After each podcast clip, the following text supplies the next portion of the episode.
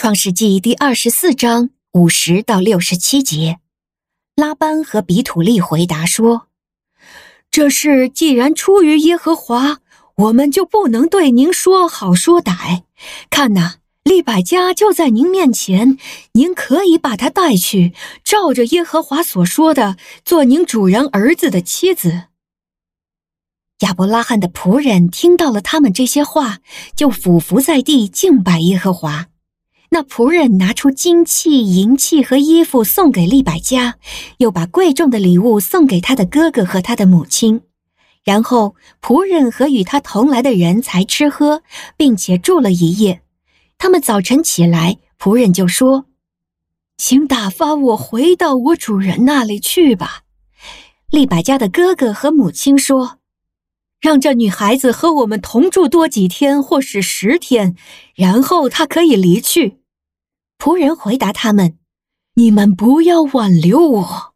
耶和华既然使我的道路亨通，就请打发我回到我主人那里去。”他们说：“我们可以把那女孩子叫来，问问她的意思。”他们把利百加叫了来，问他：“你愿意与这人同去吗？”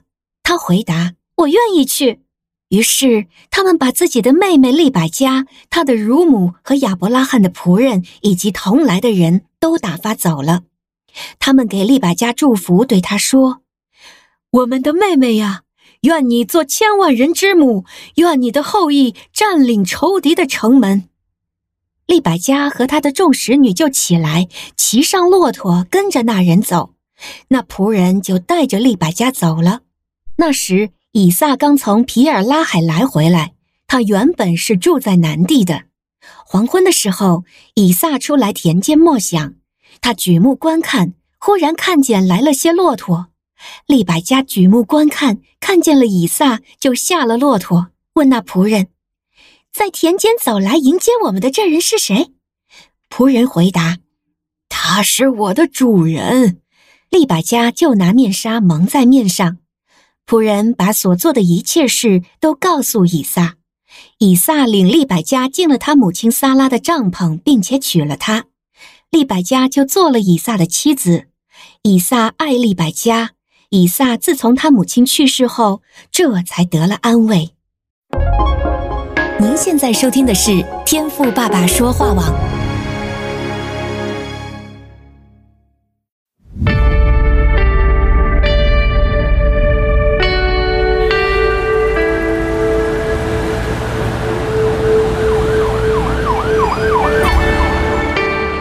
可曾想过，能够暂时脱离城市的喧嚣，去到一个与神独处的秘境吗？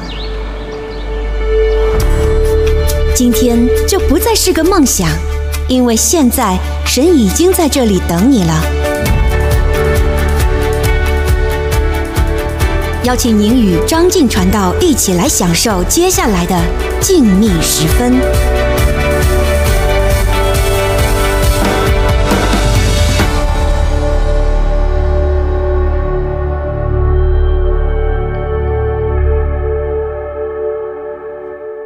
各位弟兄姐妹平安，我是张静传道。今天我们要看的是创世纪第二十四章五十到六十七节。在昨天的经文里，我们看到那时候亚伯拉罕托付为小主人以撒寻觅配偶的老仆人，当神带领他来到女子利百加和他的家人面前时呢，他诚恳地向他们见证了在这整件事情当中神奇妙的作为和他自己的回应。而在今天的经文里啊。就记载了老仆人的见证起了什么作用。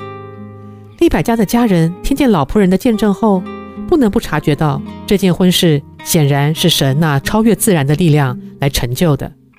于是呢，他们也就没有否定亚伯拉罕一家的求亲。有意思的是，当利百加的父亲和哥哥拉班按着当时的习俗为利百加出面决定接受了求亲，当然这也表示他们相信这里面有出自神的带领。只是啊。到了要付诸行动的时候，比起老仆人和利百加本人呢，利百加的家人反应却似乎有些迟缓。当然啦，从人之常情来看，也不难理解，他们多少是舍不得利百加就此远嫁，觉得再多留些日子也不要紧啊。相比之下，老仆人和利百加反而是说走就走，毫不迟疑。这难道是因为老仆人不近人情，而利百加没有亲情吗？我也曾经这样想过，直到神提醒我，要从圣经中对于那个时代的背景记录去理解，我才明白了老仆人和利百加为什么要立刻行动。在之前创世纪的经文中也多次提到，当时的大环境是非常动荡的，没有强大统一的司法机构给予人们基本的保障，许多的群体任意的烧杀抢夺，四处游走，因此。亚伯拉罕的老仆人这一趟远道求亲所冒的风险其实非常大，没有人知道明天或意外哪一个先来。这也就是为什么老仆人非常肯定能平安到达都是出于神的保守。所以当婚事谈成以后，他一刻也不想迟延。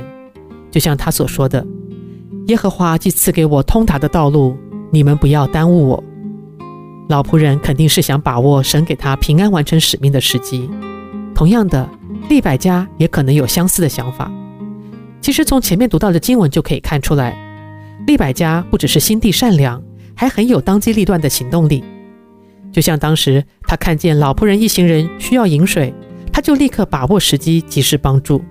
所以当他知道家中同意的求亲，而求亲的使者希望尽快出发时，他也就立刻配合。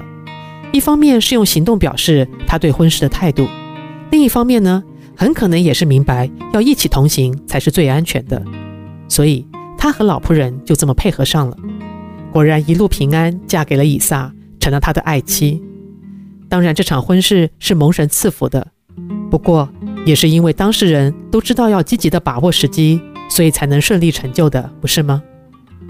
这也让我醒察自己，神有没有给过我什么样的好机会来做成一件美事呢？